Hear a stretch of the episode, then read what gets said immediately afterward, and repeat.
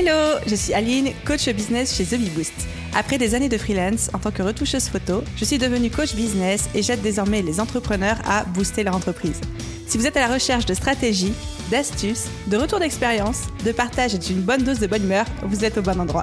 Dans ce podcast, seul ou avec mes invités, je vous partage tout pour vous inspirer au quotidien, vous aider à atteindre tous vos objectifs et faire en sorte que vous puissiez développer le business de vos rêves.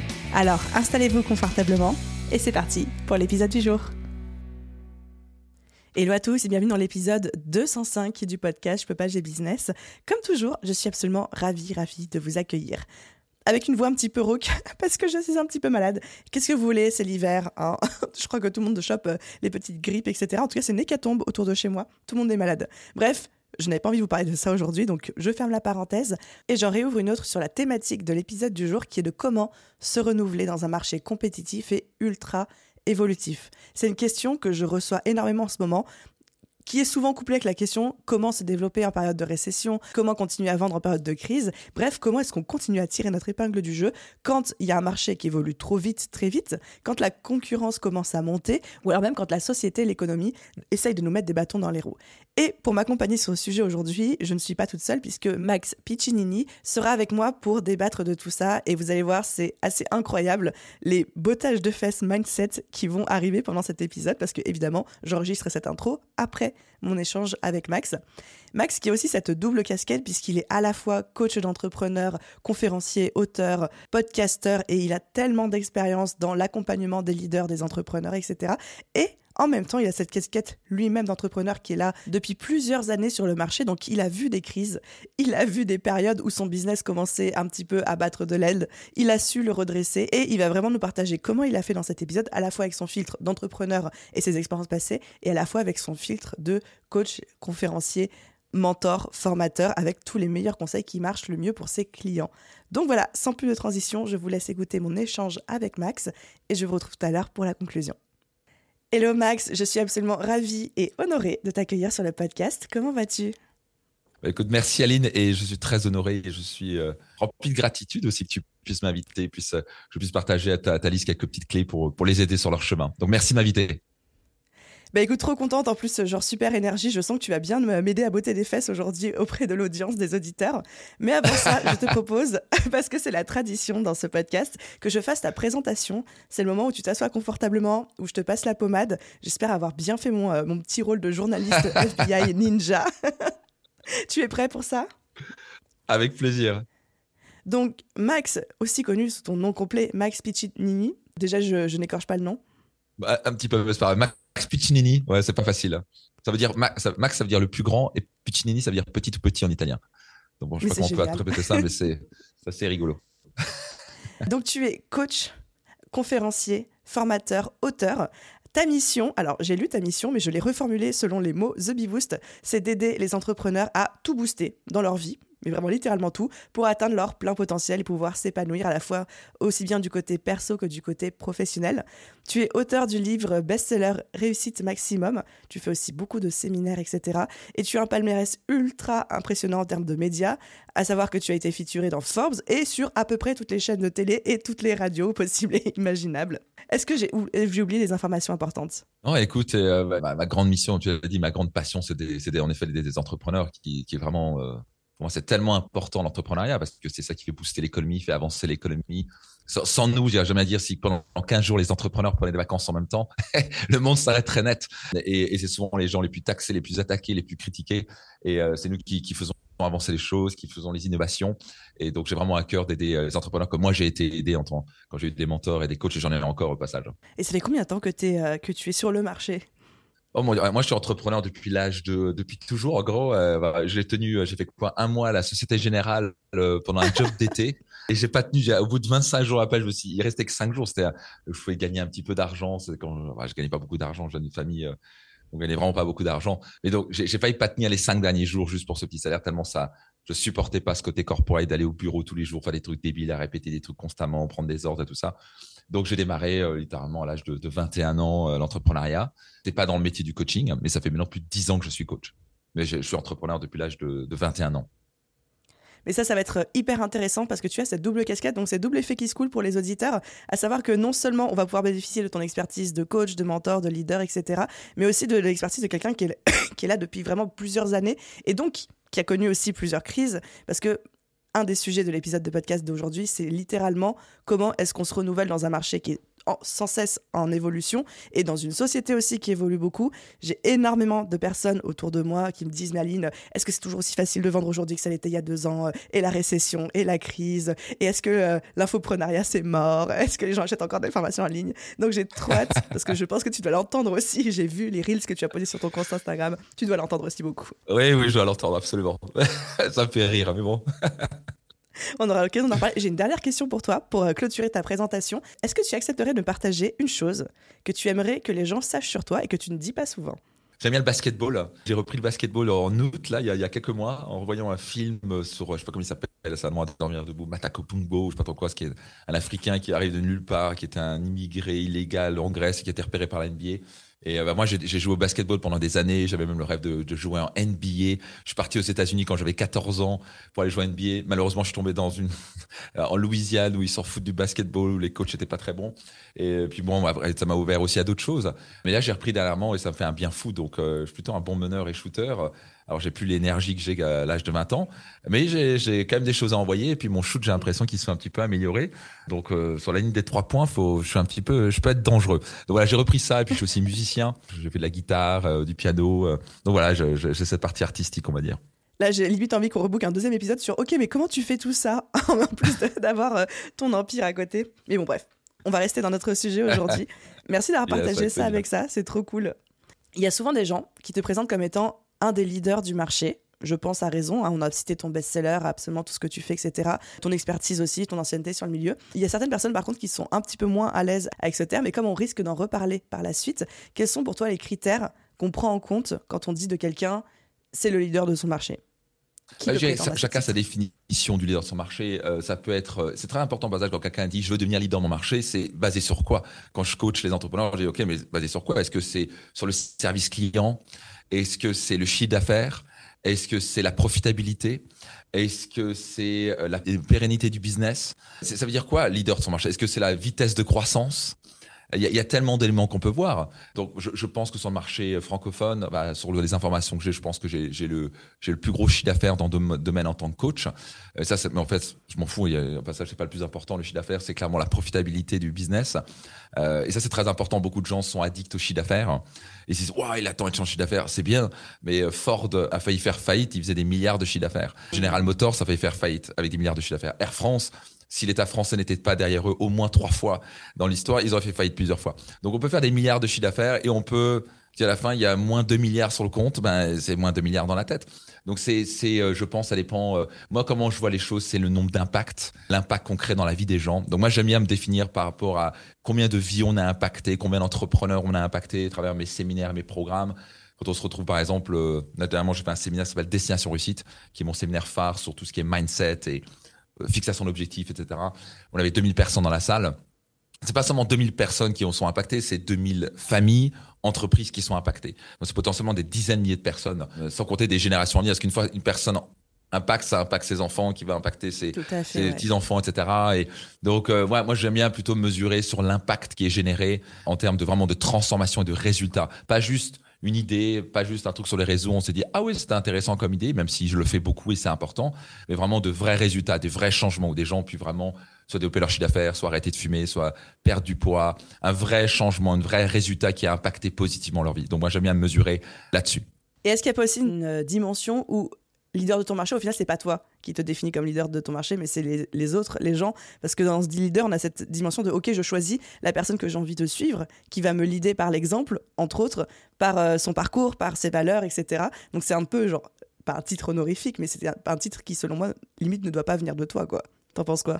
C'est un très bon point. Donc, bah, bah, je pense que c'est important de, nous en tant qu'entrepreneurs, on doit être capable de dire, si je veux devenir leader de mon marché, je dois être capable de définir pour mon équipe, on va où? On va, Pourquoi on veut devenir leader de son marché? Et au passage, pourquoi on veut le devenir? Est-ce que c'est pour avoir bouffé, euh, boosté les égaux, pour dire, tu as vu, nous, on est meilleurs que pour les autres? Pour échapper à la crise. Ah ouais, je sais pas ce que c'est, mais, mais c'est juste pour impressionner euh, la galerie des autres. Je pense pas que c'est le bon euh, mindset. Je pense c'est plutôt euh, combien de vies on a impacté. Donc ça, c'est ma définition. Hmm. Mais je trouve ça très bien que tu as un très bon point sur le leadership. Il y a le concept de meneur et des gens qui ont envie de suivre quelqu'un. Comme moi, j'ai eu des, des leaders qui m'ont impacté, qui m'ont inspiré. Et je pense qu'il y a, il y a, il y a ce que, tout dépend comment on définit le leadership, mais j'aime bien ce concept aussi. J'adore ce que tu dis, que c'est aussi les gens de suivre leurs leaders ou les leaders qui vont les mener au niveau supérieur, qui vont les mener à atteindre leurs objectifs et leurs rêves. Donc j'aime beaucoup cette définition. Et j'aime aussi beaucoup ton point sur l'impact. Je pense que c'est un bon outil de mesure plus que le chiffre d'affaires ou euh, le nombre d'abonnés sur les réseaux sociaux. Euh, toi, comment tu te sens? Qu'est-ce que ça te fait quand les gens te disent euh, tu es le leader de ton marché ou tu es le leader que j'ai envie de suivre moi à titre personnel?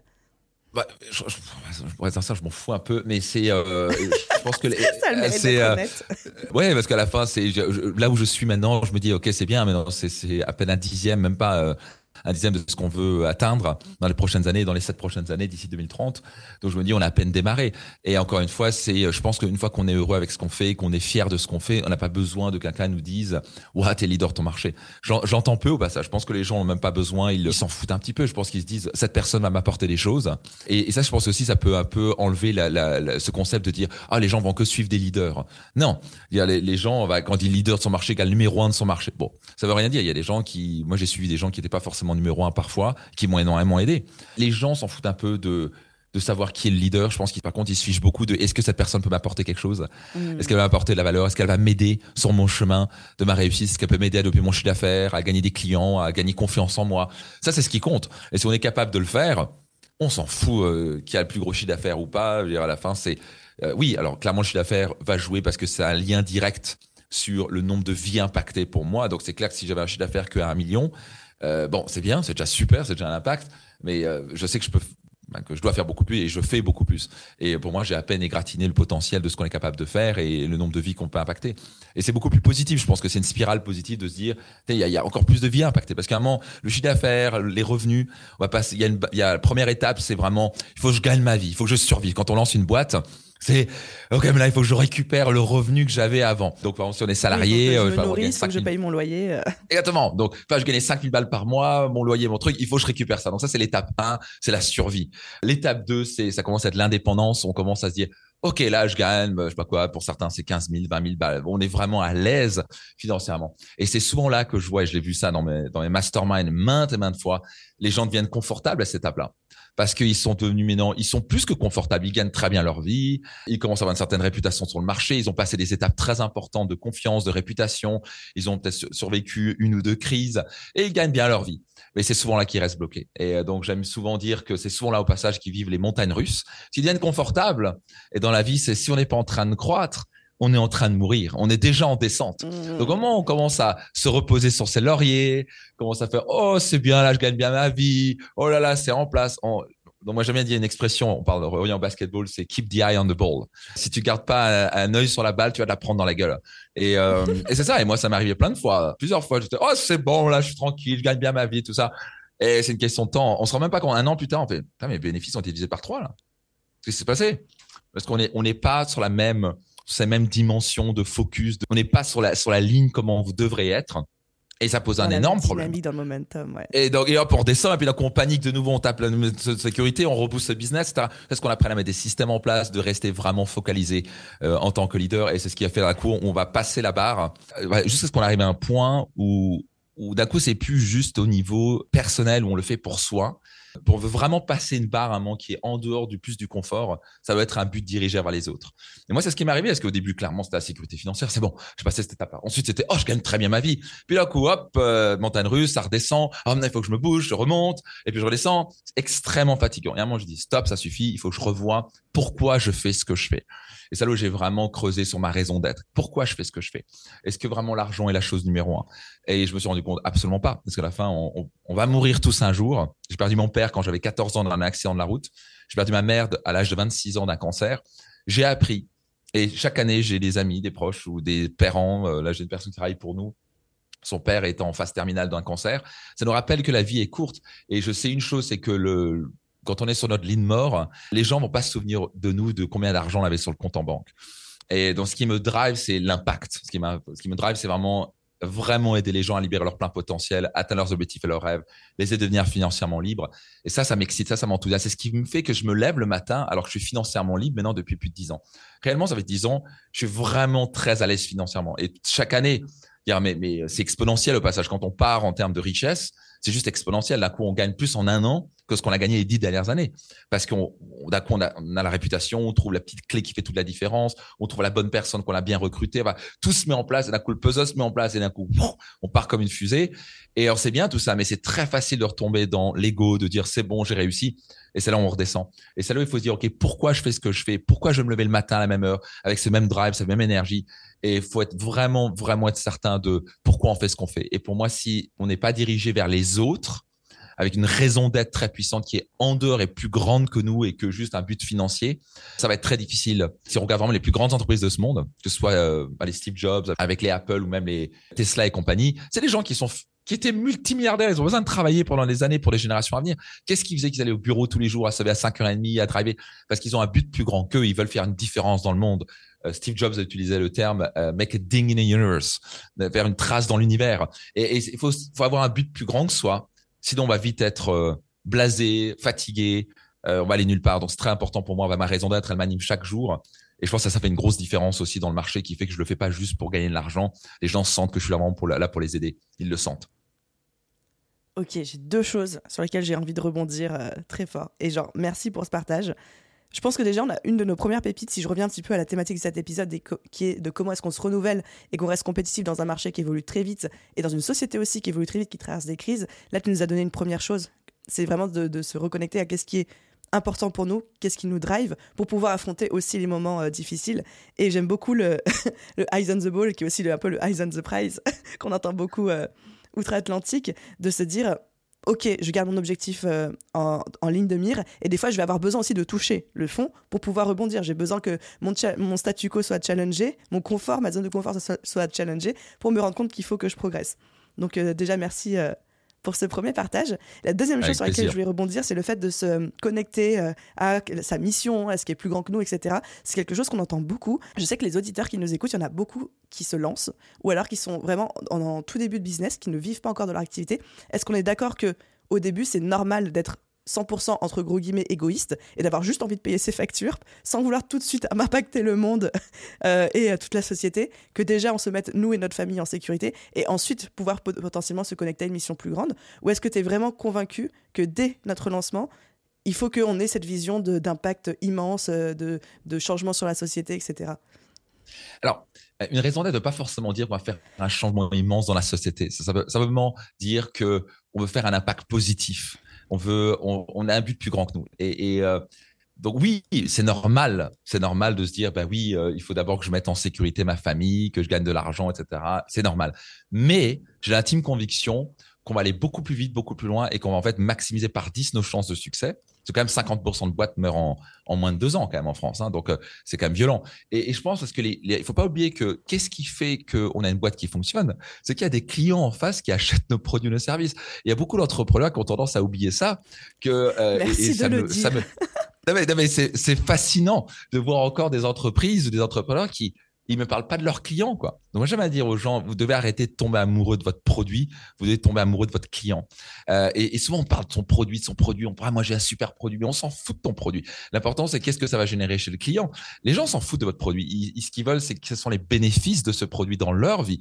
Et souvent, on communique pas assez en quoi ça va changer la vie de leurs clients. Donc, si on n'est pas dirigé client, qui est vraiment une raison d'être. La raison d'être, c'est je veux impacter positivement la vie des gens par mon produit et mon service. Ça n'a pas besoin d'être je vais transformer euh, le monde et impacter un milliard de personnes. on commence doucement déjà, mais, mais ça ne veut rien dire. C'est juste je veux faire un impact positif. Et quand les gens sentent sincèrement qu'on veut vraiment les aider, ils le sentent dans les emails, ils le sentent sur les réseaux sociaux, ils sentent ce sincère désir d'aider les gens.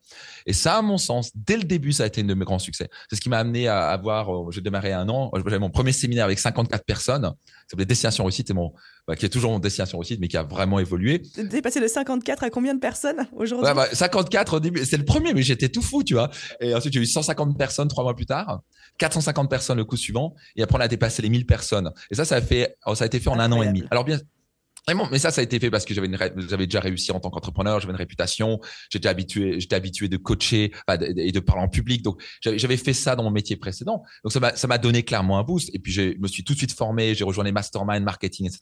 Ce qui fait que j'ai gagné énormément de temps. Je suis pas arrivé juste par moi-même. J'ai fait appel directement à, des coachs, des mentors et j'ai rejoint les masterminds.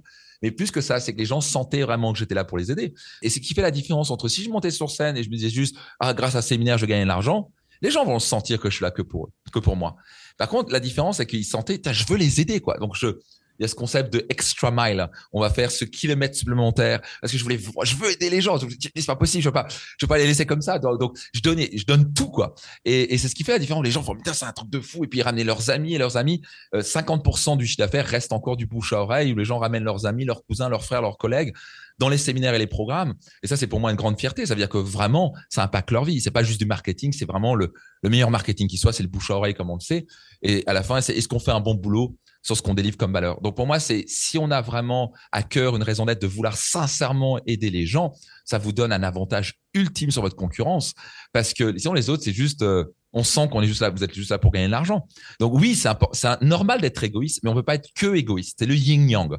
on va peut-être mm. prendre le yang, c'est l'égoïsme. Ok, il faut que je gagne ma vie mais le yin, c'est dirigé vers les autres. Il faut que j'aide les gens. Faut pas oublier ça. Faut jamais l'oublier. Au moment où vous oubliez ça, à mon avis, votre, boîte, elle va droit dans le mur. C'est génial que tu parles du yin et du yang parce que du coup, on a vraiment cette notion d'équilibre et de complémentarité et pas de l'un doit se faire au détriment de l'autre. C'est pas parce que je vais aider les autres, je m'oublie. Et là, je m'adresse spécialement à tous les thérapeutes et coachs qui nous écoutent. et vice versa, pareil. C'est pas parce que je, je, je, pense qu'à moi que ça veut dire que je ne peux pas penser aux autres en même temps. Donc, euh, trop cool. Merci pour ça. Exactement. L'un doit aller avec l'autre. On peut être égoïste et altruiste. En fait, on devrait l'être. Les deux, les deux sont importants. Du coup, je vais faire appel à ton côté altruiste. Est-ce que tu, tu arriverais à nous dire et à nous rapporter quelles sont, toi, les deux plus gros bourdes, erreurs que tu aies faites au cours de ta carrière et les leçons que tu en as retirées, le but étant évidemment que les auditeurs et moi, on ne refasse pas les mêmes de notre côté ah bah écoutez, je, euh, vais vraiment faire de mon mieux pour euh, pour vous aider que vous fassiez jamais cette erreur-là, même si vous risquez peut-être d'en faire un petit peu, mais en tout cas réduire. J'appelle ça la, bah, j'ai appelé ça par un mentor, c'est la taxe stupide. Euh, la taxe stupide, c'est faire des grosses erreurs qui coûtent beaucoup d'argent. On va en faire, mais l'important c'est comment on peut la réduire au maximum pour éviter que ça nous coûte notre boîte. parce que ça, c'est deux erreurs. On va écouter ma boîte deux fois. Donc la ah première, c'est clairement recruter les mauvaises personnes et particulièrement les personnes clés de l'entreprise. Si vous recrutez une assistante ou une secrétaire, ça, ok, si elle ne fait un bon boulot, c'est facile. Mais quand on parle d'un directeur général euh, ou d'un directeur financier ou d'un directeur marketing, comme j'ai fait, j'ai fait toutes les erreurs qu'il fallait. Et la première erreur que j'ai faite, c'est j'ai recruté en étant fainéant. Et c'est souvent ce qu'on a tendance à faire. On fait, ah tiens, je vais recruter l'autre que j'ai rencontré dans mon mastermind. Ou tiens, je vais recruter l'autre, que j'ai fait. Ou tiens, je vais recruter l'autre qui est, euh, tiens, c'est l'ami là que je connais, que j'ai rentré dans, un séminaire. Ou tiens, ça c'est le cousin ou c'est la cousine. Il y a, y a, rien de pire que ça. Alors, je suis pas en train de dire que cette personne ne veut pas ne pas être bonne, mais il faut vraiment être détaché par rapport à ça et ne pas prendre le premier venu. Euh, le, le recrutement, c'est 54% du succès de l'entreprise. Un mauvais recrutement va coûter sept fois le salaire annuel d'une personne. C'est violent. Et c'est pas seulement en revenu, c'est ce que la personne n'a pas produit, c'est les emmerdes que ça a été généré, c'est là où on doit faire le travail pour elle et d'un coup ça fout l'ambiance dans, une mauvaise ambiance dans l'équipe. C'est un bordel et l'entreprise clairement est stagnée. Il suffit de voir une équipe de foot ou de basketball qui se mettent sur la gueule. Ils peuvent pas gagner. Moi j'ai fait du basketball pendant des années. Quand je voyais l'équipe adverse s'engueuler, je vais on gagne. On, savait qu'on allait gagner. On leur mettait un 10-0, c'était terminé pour eux. On prenait l'avance et on gagnait le match à chaque fois. Il y a rien de plus important qu'une harmonie dans une équipe l'harmonie et la bienveillance, l'entraide, c'est le côté on est une team together, each achieve more est vraiment vital. Et j'ai vraiment, j'ai mis des années à vraiment comprendre ça. Je disais, ah oui, oui, team, together, each achieve more. je l'avais entendu, je oui. Mais là, j'ai vraiment l'expérience après, mon Dieu, 20 ans dans le plus de, quoi, 20, 21 ans dans l'entrepreneuriat, même plus que ça, 20 ans, que c'est vital. C'est la chose la plus importante. C'est un mauvais recrutement, ça va vous faire perdre du temps, perdre de l'argent, créer un stress pas possible, rien n'avance. Et souvent, le pire des recrutements, donc j'aime bien appeler les trois, il y a trois types de, de, de, personnes dans une équipe. Il y a le joueur de Ligue A qu'on rêve d'avoir et qu'on veut avoir, le joueur de Ligue B euh, et le joueur de Ligue C. Alors souvent, le joueur de Ligue C, il est facile à repérer parce qu'il fait pas son job, il râle tout le temps, il est vraiment. Donc on le vire rapidement. Le pire qui stagne l'entreprise, c'est le joueur de Ligue B. Et le joueur de Ligue B, parce qu'il fait son job, mais il est pas très motivé, puis il râle un peu, et puis il critique, et puis mais il fait son job. Et donc il dit ah bon, elle fait quand même son job. Et en fait, on est tout en train de justifier qu'elle fait un bon job, mais de l'autre côté, elle fait chier tout le temps et elle fait chier tout le monde. Et, et mais en fait, ça, en termes d'énergie, ça ralentit massivement l'entreprise. Et j'ai gardé des gens dans ma boîte pendant pendant cinq ans par exemple, particulièrement un directeur euh, général. Cinq ans, j'ai gardé cette personne-là, qui en fait est un joueur de Ligue B. Et j'arrivais à me raconter que c'était un joueur de Ligue A. Il était plutôt négatif, dans la critique, toujours à diviser l'entreprise. Il marchait en triangulaire au lieu de marcher en cercle. Le gars était pas si compétent que ça, mais il arrivait à son ego à dire, à dire qu'il faisait beaucoup de choses. Il arrivait vraiment à pointer les choses qu'il faisait bien, mais derrière, surtout pour ce qu'il était payé. Il était payé. Euh, Une petite fortune, j'imagine, avec ce poste. -là, on, ne parle pas de 5000 balles par mois, quand on parle même pas de 10 000 balles par mois, on parle de beaucoup plus que ça. Et cette personne a, mais performé en fait d'une manière nulle. Mais j'arrivais à me justifier que ce qu'il faisait comme un bon boulot, mais, mais dire, mon Dieu, et le jour. Player, quoi. Ah, mais au moment où je l'ai, c'était un B-player. Et le jour où j'ai, bah, je me suis dit, bah, comment ça suffit, euh, ça ne peut pas continuer comme ça. J'ai remplacé, mais je, suis arrivé à un point où j'ai remplacé mes 40% euh, de mon équipe. 40% de mon équipe est sortie. Donc ça a été le balayage. Je dis maintenant ça suffit, on en a marre comme ça. L'entreprise a explosé au plafond. Les chiffres d'affaires ont doublé littéralement instantanément en un an. Euh, les bénéfices ont été multipliés par 5 en un an, puis par la 10 par la suite. Donc on parle d'une explosion parce que j'ai juste changé certains membres de mon équipe. Et souvent on va être trop gentil et on va se dire ouais mais on va la garder. Donc c'est très important. Il y a une expression que j'enseigne dans mon séminaire euh, Business Max quand on vient aux États-Unis, c'est slow to hire, quick to fire lent à recruter, prendre son temps. Là, je viens de recruter une personne spécialiste des partenariats et euh, il y avait une ou deux personnes qui avaient l'air bien avant. Et, je me disais non, je vais pas faire la même erreur. Donc je dis non, ça passe pas. Donc et pourtant c'est, on a envie de dire oui parce que c'est rapide et c'est fait comme ça c'est fait. Mais ce coup-là, c'est que ça va nous faire perdre beaucoup plus de temps et d'argent en air. Il faut prendre le temps de bien recruter dois trouver la bonne personne. je crois qu'on a trouvé la bonne personne. J'ai validé il y a trois jours. Elle m'a l'air vraiment bien. Mais encore une fois, il y a une personne qui avait l'air bien avant mais il y avait des doutes et le machin. Et donc, jamais, quand il y a des doutes et des trucs, faut, faut mieux pas y aller. Le moindre doute, faut pas recruter. Euh, parce qu'après, c'est du hmm. temps de formation, et, et puis après, il faut séparer la personne. Donc, est-ce qu'on va faire des erreurs? Est-ce que j'en fais encore de recrutement? Oui. Je crois que les meilleurs, et j'ai interviewé, je sais pas combien d'entrepreneurs à succès, ils m'ont dit, au mieux du mieux, j'arrive à faire un tiers où je me plante. Donc, deux tiers, je fais un bon recrutement, un tiers où je me plante. Donc, jamais croire, vous allez faire 90% de recrutement, on se plante encore et encore. Par contre, il faut vraiment mettre un point d'honneur euh, de, de, faire vraiment d'excellents recrutements. Ça m'a coûté des millions d'euros, sans compter le stress et l'énergie dans l'équipe, etc., le potentiel gâché. Donc, je ne peux même pas mettre un prix là-dessus, c'est des millions d'euros. Donc, soyez lent à recruter. Par contre, soyez rapide à virer. Quand vous commencez à avoir des doutes d'une personne, elle doit sortir immédiatement. Dès que je commence à avoir des doutes, je me dis, je me suis dit, ah, il faut que je la vire, ça. Et puis finalement, l'autre, il va me convaincre, ouais, mais elle est finalement bien. Et donc, j'ai pris du temps. Et donc, j'ai gardé deux ans en plus mais qu'est-ce que j'ai fait? Mais qu'est-ce que j'ai fait?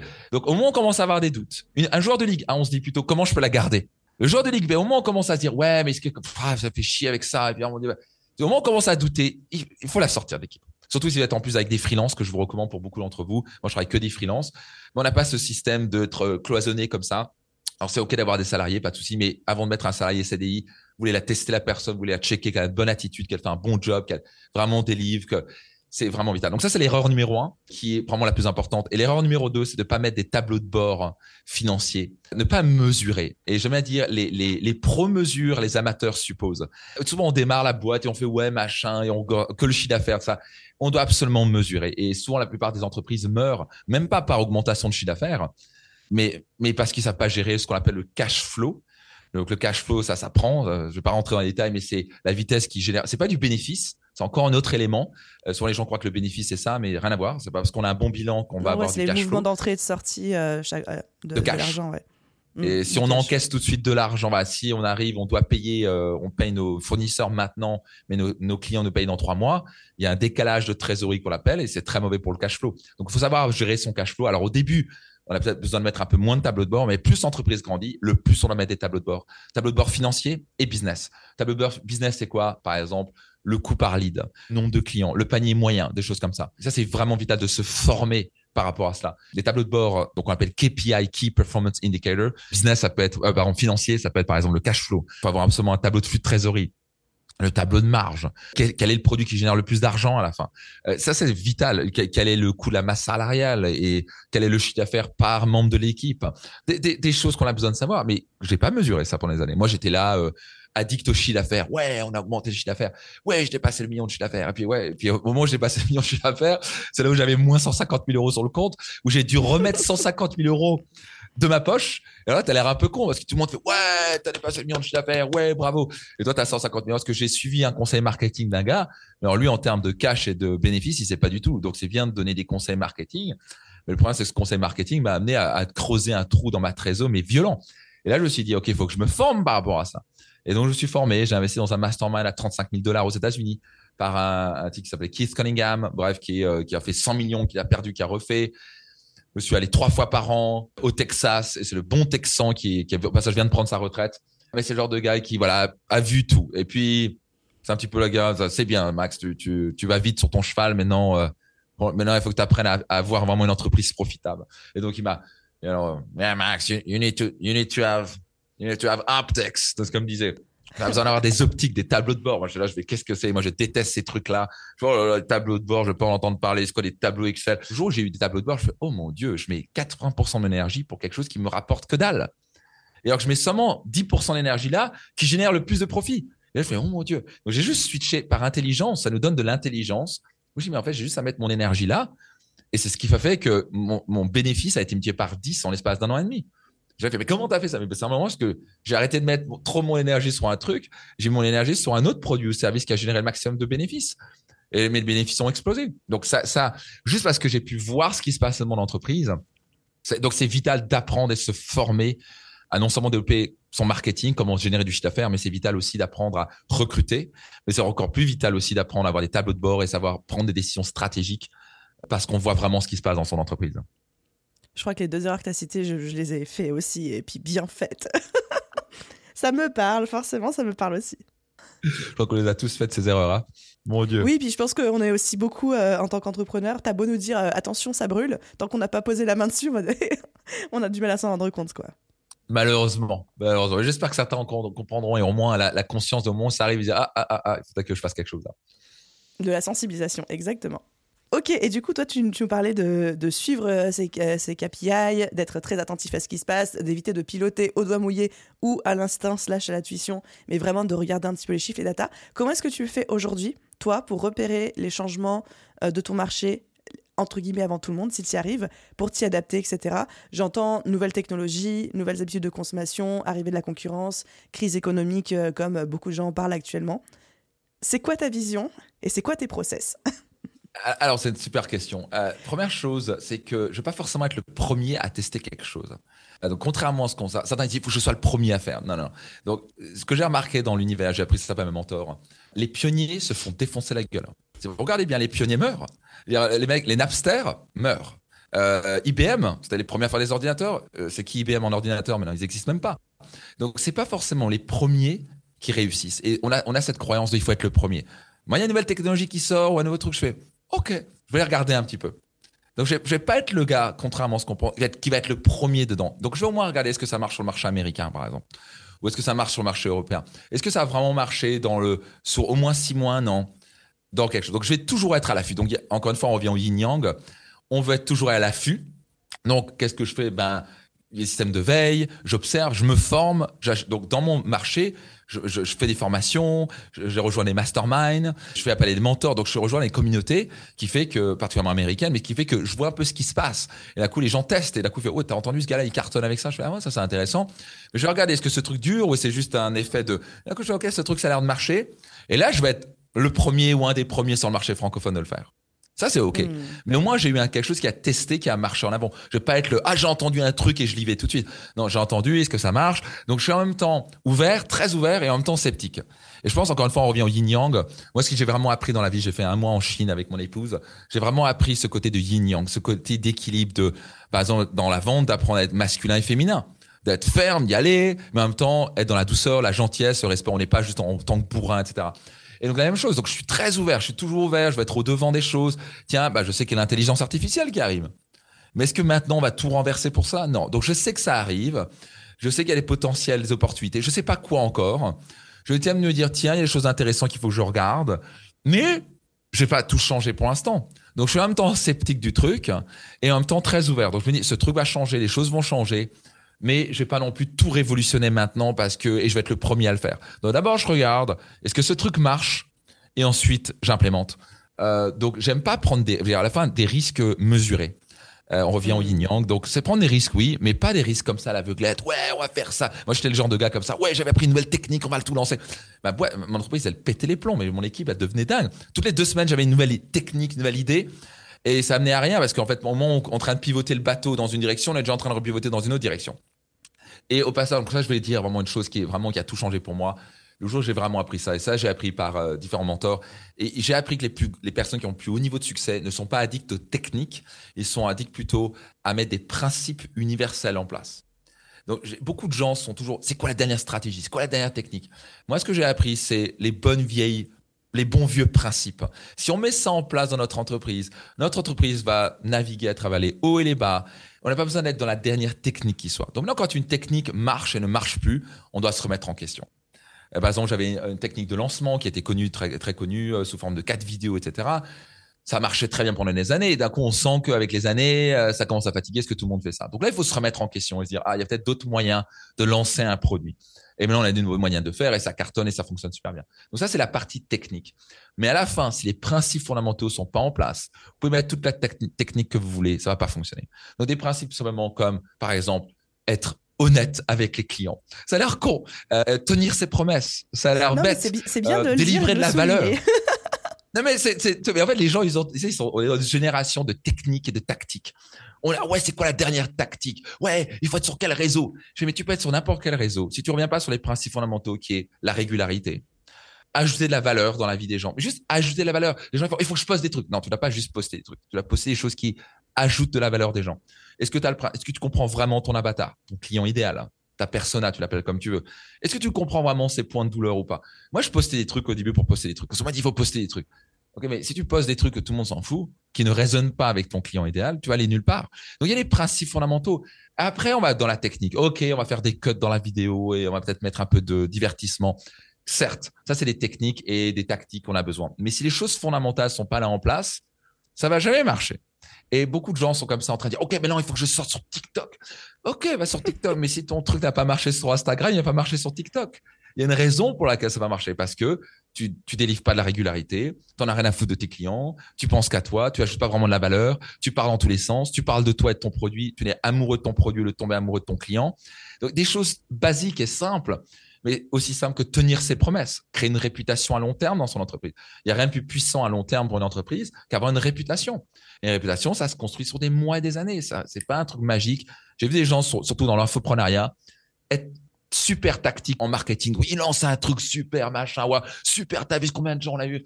Et puis un an plus tard, on les entend plus ou ils sont morts parce que d'un coup ils ont délivré, excusez-moi l'expression, de la merde. Et d'un coup les gens mais attends, moi j'ai acheté, ce truc-là 3 4 000 balles, c'est de la merde. Le gars il balance n'importe quoi, c'est du vent. Bah, on n'apprend rien. Eh ben oui, donc à la fin ça revient à un truc fondamental. Tu peux vendre autant que tu veux, tu dois délivrer de la valeur. Donc moi j'ai une philosophie, quand les gens achètent un programme ou une formation chez moi, ils doivent ressentir qu'ils aient au moins 10 fois plus de valeur que ce qu'ils ont investi. Et c'est ce qui se passe, c'est ce qui fait que les gens font, c'est un truc de fou, quoi. Alors, il y a toujours un ou deux, peut-être un pour cent de gens ou deux, trois, deux, trois personnes sur 1000 personnes qui vont peut-être pas trouver ça. Ok, ok, il y, a des, il y a des garanties pour ça, mais 80, bah, quoi, sur 1000 personnes, on va voir 297 personnes qui vont dire, bah, ce truc a changé ma vie, c'est un truc de fou, c'est un truc de malade. Donc, j'ai vraiment le ressenti d'avoir 10 fois plus de valeur. Quand on est sur une philosophie comme ça, ça, c'est un principe fondamental à respecter. Est-ce que les gens ont 10 fois plus de valeur que ce qu'ils payent? Si on a ça, comment on peut avoir une mauvaise réputation? Comment on peut mourir à long terme? D'un coup, on devient forcément une personne incontournable, les gens parlent de nous, etc. On peut utiliser toutes les techniques qu'on veut. On peut être au devant des technologies c'est mignon, mais il faut revenir sur les bases. Et, après, avec les bases, ben, on peut mettre la technique. Donc ça, c'est vraiment ce que, que je voulais dire, ce que c'est, je vois ça constamment comme erreur. Quelle est la technique que je vais utiliser? La technique, c'est secondaire, c'est 20%, 80%, ce sont les principes fondamentaux. Ça me parle, mais t'as pas idée à quel point j'ai tellement de gens qui me demandent, mais Aline, comment tu fais? C'est quoi ton marketing, etc. Mais moi, j'ai envie de dire, je suis la pire marketeuse du monde parce que moi, je fonctionne que avec les principes de base. Je connais les règles de base. Bah voilà, tu, tu sais à peu près euh, comment les algorithmes fonctionnent ou des, trucs comme ça. Mais je n'ai pas de technique marketing compliquée parce que, effectivement, comme tu dis, tu te concentres sur ton client, ton produit, juste de respecter ta propre parole et de te soucier de est-ce que les gens sont contents ou pas, quoi, tu vois. Et merci de dire que ce n'est pas plus compliqué que ça. Ah non, non. Non, c'est vraiment pas plus compliqué. Les gens ils achètent des trucs à dormir debout. Tu fais, mais, mais qu'est-ce que tu fais là? Ouais, c'est une nouvelle technique là. J'ai acheté une technique sur Instagram. Ouais, on va faire ça et comme ça on va obtenir plus de likes. mais, mais c'est irréel ce que les gens peuvent faire. Tu fais, mais, mais... c'est pas ça qui va faire comme par magie, tu vas avoir des millions de followers. Et ça, on s'en fout des followers à la fin, c'est combien tu, tu délivres dans la vie des gens. Donc, bref. Ouais, j'avais un dernier point par rapport à, ce que tu disais, parce que je sais qu'il y a beaucoup de nos auditeurs qui ont ce fameux syndrome de l'objet brillant, de il y a une opportunité par-ci, il y a une opportunité par-là, j'ai une nouvelle idée, il y a une nouvelle technologie, etc. Et c'est très très facile du coup de s'éparpiller, de partir dans tous les sens. Donc euh, aujourd'hui, on a compris que c'était pas forcément ce qu'on conseillait. Comment est-ce que tu fais toi quand tu analyses des nouvelles opportunités, des nouvelles technologies qui arrivent, tu vois que ça commence à fonctionner euh, sur le marché américain, ça a passé tes différents filtres de OK, ça vaut le coup que je m'y intéresse. Qu'est-ce qui va faire chez toi que tu vas prendre la décision d'implémenter ça dans ton business ou au contraire de te dire même si ça fonctionne, chez moi, je pense pas que ça fonctionnera? Euh, euh, jamais dire, on sait jamais vraiment. Parfois, j'ai testé des trucs qui n'ont pas marché. Donc, clairement, une fois sur trois, je me suis planté, quoi. Donc, c'est pas grave. C'est aussi ça. Il faut tester. Donc, euh, règle marketing numéro un, tester, tester, tester. Règle numéro deux, tester, tester, tester. Et à un moment, on découvre la combinaison et ce qui marche. On n'est jamais vraiment sûr de ce qui va marcher. Un entrepreneur qui se dit, je vais être sûr que il ne doit pas être un entrepreneur où il doit vraiment changer sa position de être sûr d'eux parce qu'il n'y a jamais rien de sûr. Et pas ça, on n'est pas sûr en tant que salarié non plus. On est sûr de rien dans le monde. Pour, pour répondre à ta question, première chose que je vais me dire, c'est est-ce que c'est en lien avec ma raison d'être, ma mission? Donc, je vais parler de deux choses, parce qu'il y a deux éléments. Il y a la partie technique, puis la partie de l'objet brillant que tu as mentionné. Il y a beaucoup d'entrepreneurs qui se dispersent. Ils disent, ah, je fais ça, non, je vais faire un autre truc, je vais faire un autre truc, je vais faire un autre truc. Donc, à un moment, si on veut vraiment réussir, il faut penser profondeur plutôt que surface. Donc, vraiment, il faut se dire, mm. Je vais, prendre un marché, un marché niche, et je parle bien de marché niche. Pour beaucoup de gens, il y a, déjà, on a des marchés trop larges. Moi, j'ai fait les grosses erreurs au début, je voulais parler à tout le monde tout le monde a besoin, parce que je m'étais lancé dans le développement personnel et j'ai beaucoup de développement personnel encore, mais qui est plus axé entrepreneur et j'apporte la partie beaucoup plus business, marketing, développement de cash flow, etc. Mais en plus avec la partie mindset qui est vitale. Mais avant, j'étais très dev perso. Je me dis, bah, tout le monde a besoin de développement personnel. Oui, mais là, en fait, très peu de gens en font ou même vont être ouverts à ça. Et, et développement personnel, il y a tout et n'importe quoi dedans. Et je savais pas à qui je m'adressais. Et donc, à coup, c'était une grosse erreur. Donc, il faut savoir, vraiment à qui je m'adresse. Donc, est-ce que ce, cette approche-là, est-ce que déjà ça résonne avec mon marché niche? Est-ce que ça, est-ce que c'est en accord avec mes valeurs? Et à la fin, c'est vraiment penser long terme plutôt que penser court terme. Si on n'a pas réussi dans le court terme, souvent c'est pas vraiment. Alors oui, peut-être qu'il faut changer un peu sur la stratégie marketing. Oui, peut-être qu'il faut clarifier et être plus, niché, parce que peut-être qu'on est trop large. Mais à la fin, si on veut réussir quoi que ce soit dans la vie, ça prend un minimum cinq ans avant d'avoir un truc qui cartonne et qui fonctionne vraiment bien. Avant de créer une deuxième boîte ou une troisième boîte, d'abord on va créer une entreprise et vraiment apprendre à la maîtriser. Une fois qu'on est capable de maîtriser une entreprise, on peut éventuellement créer une deuxième boîte après 5-10 ans. Moi, je ne compte même pas avant 10 ans. Cela, on a appris toutes les mécaniques. On s'est mis des tableaux de bord en place. On s'est recruté. On a des systèmes en place. On a des process en place. On, a de l'expérience marketing et business. On sait, on sait comment communiquer avec les gens. On a une expérience qui permet de transférer ça sur notre entreprise, mettre un directeur en place et éventuellement lancer. Si vous regardez Elon Musk, il dit, ouais, mais il a plein de boîtes. Non, il en a lancé une. Ça s'appelle PayPal qu'il a vendu euh, plusieurs, euh, je sais pas quoi, un milliard et quelques. Et après, il a lancé Tesla et compagnie. Mais avant, il avait créé une boîte. Donc, si vous regardez, et il a mis des années à la développer. Personne lance une boîte en un an et la, l'amène au succès comme ça. Donc, si vous regardez vraiment, il faut arriver à se focaliser, à se concentrer et à rester focalisé. Est-ce que je, ce marché-là, j'ai envie de l'aider? Est-ce que ce marché niche, j'ai envie de l'aider? Est-ce que j'ai un produit ou service qui peut vraiment changer la vie des gens? Oui. Dans ce cas-là, je vais persévérer pour le marketer à fond jusqu'à ce que je crée une réputation, jusqu'à ce que ça fonctionne, que ça tourne. Ensuite, mettre des systèmes en place, apprendre à mettre des tableaux de bord en place, optimiser les choses. L'optimisation, souvent les gens comprennent pas ça. Euh, la, la partie fiscalité, apprendre à maîtriser tous les éléments de son entreprise. Une fois qu'on a ça, on peut éventuellement aller ailleurs. Et encore, je vais souvent recommander, focalise-toi encore pour développer encore plus. Une fois que tu as du succès, bah, appuie encore plus sur l'accélérateur. Je ne comprends pas le concept de. Et ça m'est arrivé. En vrai, c'est oh là, je pourrais voir ça. Ah, je pourrais créer cette boîte là dans l'immobilier. Mais en fait, je m'en foutais l'immobilier, c'est pas mon truc. Ça. Donc j'ai perdu juste un an à lancer un truc. On a arrêté de toute façon en plein milieu. J'ai juste perdu du temps et de l'argent. Donc restons focalisés sur son cœur de métier. Il faut vraiment connaître son cœur de métier. Qui est mon avatar? Qui j'aide? Quel est le produit et service? C'est quoi mon cœur de métier? Une fois qu'on comprend ça, on doit se focaliser là-dessus et vraiment cartonner jusqu'au bout.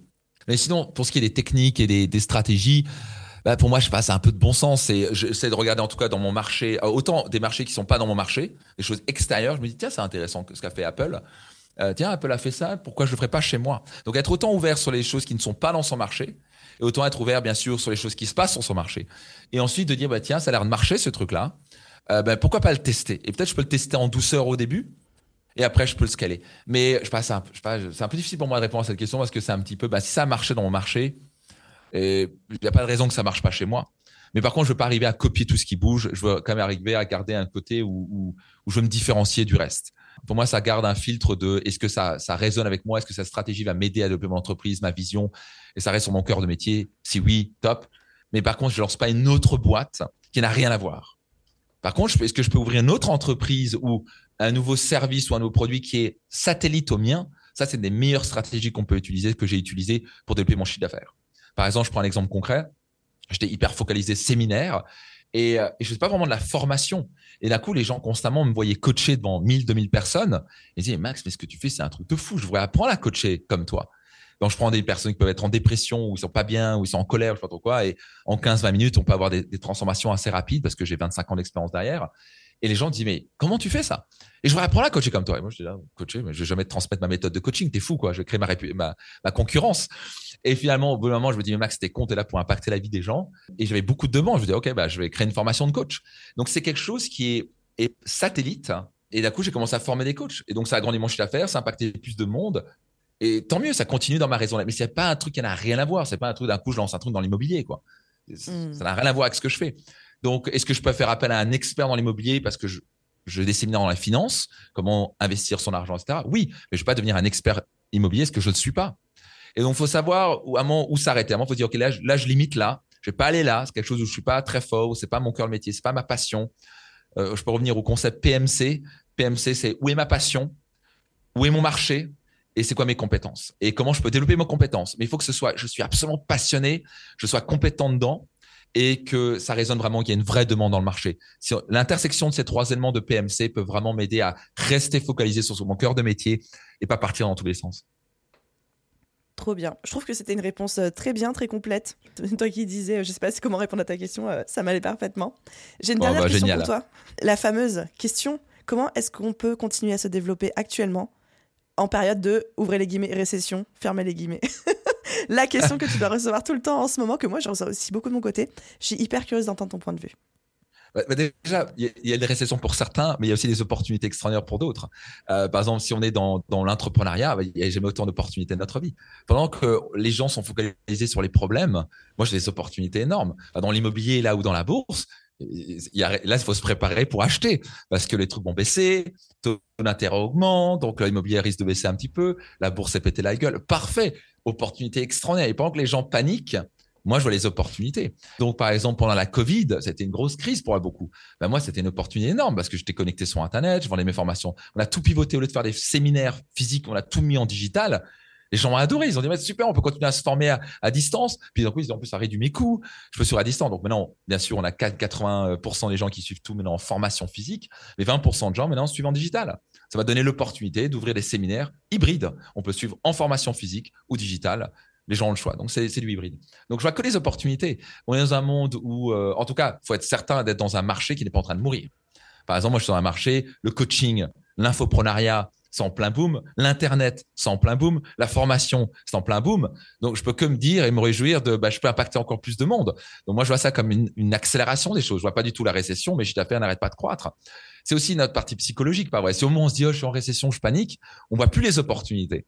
Au moment on se dit, waouh, pas une récession égale opportunité, on voit les opportunités. Donc, mais pour répondre vraiment à, ta question, déjà, c'est la partie psychologique, c'est, je, je suis jamais inquiet, vraiment. Je vous dis, récession par récession, on s'en fout. Est-ce que je suis sur le bon marché? Maintenant, si je vendais des disques vinyles, bon, ça ferait longtemps, je serais inquiet quand même. Mais donc, il faut savoir est-ce que mon marché est sur des bonnes tendances économiques? Il faut, quand même comprendre. Est-ce que, est-ce que j'ai une partie digitale? Il y a la partie digitale. Les, ben, une entreprise qui n'est pas en position digitale, je ne comprends pas encore. Ils doivent se mettre au digital. Euh, à part certains petits business, je veux bien, qui vendent des chaussures. Euh, et encore, ils vendraient des chaussures en digital, ils vendraient plus. Mais je veux bien que certains business B2B entre entreprises n'ont pas besoin d'appuyer trop fort là-dessus. OK, je veux bien. Mais sinon, 90% des business ont besoin de se mettre au digital, ont besoin de se mettre sur Internet. Et, et certains, ils ne sont pas encore en 2022, 2023. C'est du délire. Donc, il y a quand même des tendances. Est-ce que je suis sur les tendances ou pas? Ou est-ce que est-ce que mon marché est en train de mourir? Il faut comprendre ça. Par exemple, si on est dans le, dans le print, dans le magazine, euh, oui, ça peut marcher, euh, mais c'est un marché qui est en train de mourir tout doucement. Et puis les marches sont courtes. Donc, est-ce que mon marché est en train de croître? Est-ce que je suis sur les bonnes tendances? Est-ce que je peux vraiment avoir des grandes marges avec ça? Ou est-ce que je suis en train de me battre contre des moulins avant Donc ça, faut comprendre. Est-ce que mon business model, est-ce que je suis en train de, de, de, me battre contre des moulins avant Est-ce que je suis contre la vague ou avec la vague? Ça, c'est vraiment important de le savoir. Et c'est pas très compliqué si on utilise un peu son bon sens. Mais à la fin, pas seulement survivre, mais prospérer en période de récession, de quoi que ce soit c'est simple. Comment je peux ajouter encore plus de valeur dans la vie des gens? Comment je peux ajouter encore plus de valeur que ma concurrence? Si on a ça dans la tête et que toutes nos actions sont dictées, comment je peux ajouter encore plus de valeur? On peut pas être en crise. On peut pas être en crise. faut juste poser la question. Donc, au lieu de dire, ça marche pas pour moi, c'est la récession. Non, c'est pas la faute de la récession, c'est la faute de vous-même. Vous êtes responsable de vos résultats. Et pendant qu'il y a une récession, il y a des entreprises qui sont hyper profitables, qui vivent les années les plus belles de leur vie. Donc, il faut plutôt se dire comment je peux ajouter plus de valeur dans la vie des gens. Comment je peux ajouter encore plus de, valeur dans la vie de mes clients? Comment je peux créer un nouveau produit ou service qui va vraiment transformer la vie de mes clients? Ça, c'est la question qui doit dicter toutes les choses. Si on fait ça et on garde ce principe fondamental pour guider nos actions, vous allez toujours prospérer. C'est aussi simple que ça. C'est trop cool. Franchement, Max, j'aurais encore des milliards de questions et envie de rebondir sur chacun des points pour continuer cette discussion. Mais euh, par respect pour les oreilles de nos auditeurs euh, et pour pas faire un podcast de 3 heures qui accompagnerait les gens pendant toute la nuit, on va tout doucement arriver vers la fin de l'épisode. Tu nous as préparé un petit cadeau, si je, si je me souviens bien. Est-ce que tu peux yes. dire plus? Oui, c'est un petit cadeau. J'aime bien, offrir des cadeaux euh, aux personnes et surtout aider, simplement ajouter encore plus de valeur quand on regarde les choses. Donc, ça, ça vous intéresse, vous êtes chef d'entreprise, entrepreneur. Euh, il y a un petit guide qui s'appelle les 7 étapes pour augmenter son chiffre d'affaires de 100 à 200% en période de crise. Donc, c'est vraiment cet élément qui, et sans dépenser un centime. Donc, en gros, c'est sept moyens pour vous d'augmenter le chiffre d'affaires de 100 à 200%. Et réellement, c'est puissant, c'est des principes puissants. Et ça, sans dépenser un centime. Et donc, pour ça, j'ai un, un, guide pour vous. Vous pouvez le télécharger sur euh, guide CA comme chiffre d'affaires, guideca.net. Guideca.net, c'est un petit cadeau pour vous. On dirait des nouvelles. Ça va faire quelque chose comme 15 pages, mais ça vaut vraiment le coup de le lire. Donc, euh, je vous invite vraiment à lire. Ça peut vraiment euh, transformer vos finances. Donc, guideca.net guideca.net. De toute façon, je mettrai évidemment le lien dans la description de cet épisode, dans les chapitrages. Il sera de partout et tout. Trop bien. Même moi, j'ai trop hâte de le lire. tu m'en diras des nouvelles. Avec plaisir. Max, c'était euh, génial cette discussion. Merci beaucoup. Tu m'as donné énormément d'énergie en plus de donner énormément de valeur euh, pour l'audience, pour moi. Merci de tes partages, merci de ta transparence aussi, euh, surtout. Et si on, si on a envie de venir te remercier par rapport à cet épisode, si les gens ont envie de connecter avec toi, quelle est la meilleure plateforme ou le meilleur moyen pour le faire? Bah, si vous aimez les podcasts, vous pouvez rejoindre mon podcast Leader. Donc, vous taper Leader par Max Piccinini. C'est plus un podcast euh, où vous avez 5 minutes par jour, entre allez, 3 et 6 minutes par jour. C'est un podcast quotidien, tous les jours de la semaine. Il va vraiment vous donner des clés pour booster votre entreprise, votre chiffre d'affaires, votre productivité, votre épanouissement aussi. Donc, ce sera avec grand plaisir. Vous pouvez vous abonner gratuitement sur euh, le podcast Leader avec un S par Max Piccinini. Vous allez me trouver sur iTunes ou toutes les plateformes que vous voulez. Ce sera avec grand plaisir. Pareil, je mettrai le lien dans la description. Top. Merci Aline pour ton invitation, c'est un vrai plaisir. C'était très agréable, tu poses des super questions.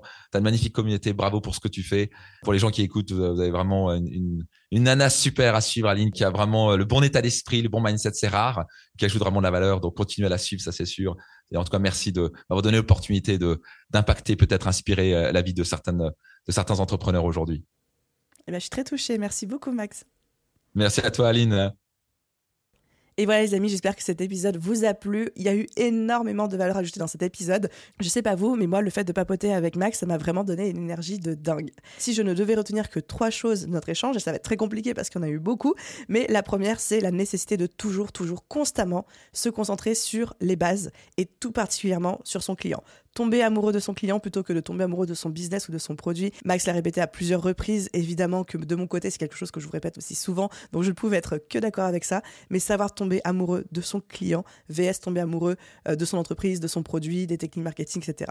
La deuxième chose que je retiens, c'est à quel point les choses simples et basiques sont celles qui perdurent dans le temps et qu'il est complètement inutile de partir à la recherche des dernières stratégies marketing ou des derniers outils euh, à la mode si nos bases ne sont pas solides. Évidemment que les stratégies, les outils viennent aider, mais ils viennent aider une base saine, une base solide, ils viennent accélérer des résultats, mais certainement pas en créer. Donc si aujourd'hui vous avez un souci dans votre business, la réponse ne se trouve pas dans les dernières innovations technologiques ou marketing. Et la dernière chose que je retiens de cet épisode, qui n'est pas forcément un point qu'on a concrètement abordé, mais plutôt une espèce de conclusion globale que j'ai ressentie en enregistrant cet épisode, c'est la nécessité de toujours voir ce qu'on appelle the big picture, donc la grande image, donc toujours prendre du recul sur ce qui se passe sur la situation. Généralement, quand on est en train de se dire, oh là là, euh, ça va plus dans mon business, depuis trois mois, ça vend plus, bah oui, mais qu'est-ce qui se passe depuis cinq ans? Ou alors quand on a tendance à se dire, oh là là, j'ai l'impression que euh, mon audience ne m'aime plus ou mon audience ne m'aime pas, oui, mais qu'est-ce qui se passe dans l'audience sur les réseaux sociaux de manière générale? Et vraiment avoir cette capacité à prendre non pas un, mais au moins dix pas de recul sur une situation, sur une problématique, sur un challenge, et de se dire, OK, c'est quoi en fait l'image globale qui est en train de se passer, plutôt que moi en train de me focuser et de me concentrer sur un problème précis dans un coin. Et c'est cette prise de recul vraiment qui nous aide à prendre les meilleures décisions de la manière la plus éclairée aussi, en s'appuyant aussi, parce que Max en a beaucoup parlé, sur évidemment toutes les datas qu'on a, tous les chiffres, toutes les données qu'on collecte, etc. Où ça aussi, S'il y avait un point bonus à retenir de cet épisode, ce serait celui-là. Voilà les amis pour cet épisode, j'espère qu'il vous a plu. Si c'est le cas, comme d'habitude, n'oubliez pas de laisser un commentaire et une note sur votre plateforme d'écoute. Merci aux centaines de personnes qui prennent le temps de le faire. Vous n'avez pas idée à quel point c'est utile pour le podcast, à quel point ça me fait chaud au cœur. Donc euh, merci à vous tous et je vous souhaite évidemment une merveilleuse journée, soirée, après-midi, nuit, où que vous soyez. Et je vous dis à très vite dans un prochain épisode. Bye tout le monde